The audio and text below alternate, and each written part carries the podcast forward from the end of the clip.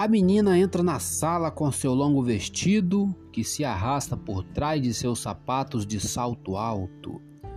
O chapéu de abas largas, inclinado para a direita, repousa precariamente sobre sua cabeça.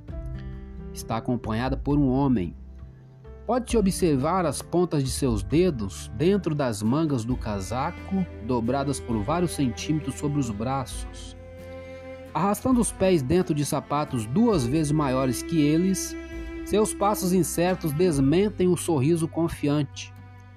Quando as crianças brincam, vestem-se tal qual mamãe e papai, depois de prestarem muita atenção ao seu modo de trajar e de caminhar. Modelos, todos nós os temos. Pessoas as quais imitamos, pessoas que representam nossos ideais. Talvez inconscientemente, imitemos seus atos e adotemos suas ideias. É provável que nenhum dos modelos de bom comportamento mencionados na Bíblia tenha se destacado mais do que o rei Davi. Ao nascer em uma época entre Abraão e Jesus, tornou-se o líder de Deus para todas as tribos de Israel e o ancestral do Messias. Davi foi um homem segundo o coração de Deus, conforme 1 Samuel 13, 14. Quais eram as qualidades pessoais de Davi que agradavam a Deus? À medida que lemos o livro de 2 Samuel, que nos conta a história de Davi, ficamos entusiasmados quando vemos ser coroado rei de Judá e mais tarde monarca de todas as tribos de Israel, no capítulo 5, quando louva a Deus ao conduzir a arca da aliança de volta ao tabernáculo, no capítulo 6, e exulta ao liderar seus exércitos a vitória sobre todos os inimigos, a fim de concluir a conquista da terra prometida iniciada por Josué, capítulo 8 até o capítulo 10. Davi foi um homem de muitas conquistas, porém Davi era um ser humano e sobrevieram-lhe períodos sombrios em que tropeçou e caiu em pecado.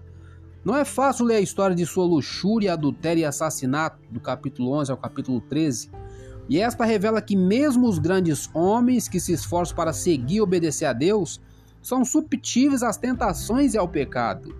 A santidade não nos dá segurança de uma vida fácil que pode ser vivida de um modo descuidado. Ele tinha problemas em sua família, seu próprio filho incitava a nação para que se rebelasse contra o pai e chegou a se coroar rei no capítulo 14 até o capítulo 18. A grandeza pode causar o orgulho, como vemos no ato pecaminoso de Davi, ao instituir um censo a fim de se gloriar pelo poder de sua nação no capítulo 24. Mas a história desse herói caído não termina em tragédia. Através do arrependimento, sua paz e comunhão com Deus foram restauradas, embora tenha sofrido as consequências dos pecados que cometeu. Capítulo 12, versículo, ah, o capítulo 20. Estas consequências permaneceram com ele durante toda a sua vida, como um lembrete de seus atos pecaminosos e da necessidade que tinha de Deus. É o que diz a Bíblia. É tudo que o homem plantar, ele vai colher. Deus perdoa o pecado, mas as consequências virão. Devemos procurar durante a leitura do livro de 2 Samuel as características de santidade na vida de Davi, sua fidelidade, paciência, coragem, generosidade, comprometimento e sinceridade, assim como outras características que honram a Deus, como a modéstia e a penitência. A partir de seus pecados e seu arrependimento, podemos aprender lições extremamente valiosas, assim como Davi, você também pode se tornar uma pessoa segundo o coração de Deus. Este é o livro, segundo livro de Samuel que estaremos iniciando hoje. Informações essenciais do livro. Propósitos: primeiro, registrar a história do reinado de Davi. Segundo, demonstrar a efetiva liderança de Davi e a obediência a Deus. Terceiro, revelar como uma pessoa pode fazer diferença. Quarto, mostrar as qualidades pessoais que agradam a Deus.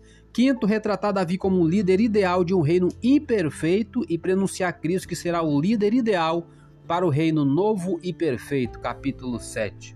Autor deste livro desconhecido, apesar de ser segundo livro de Samuel, alguns sugerem que Zabud, filho de Natã, provavelmente foi o autor. Está lá em 1 Reis 4, 5. Esse livro também inclui os escritos de Natã e de Gad, 1 Crônicas 29, 29.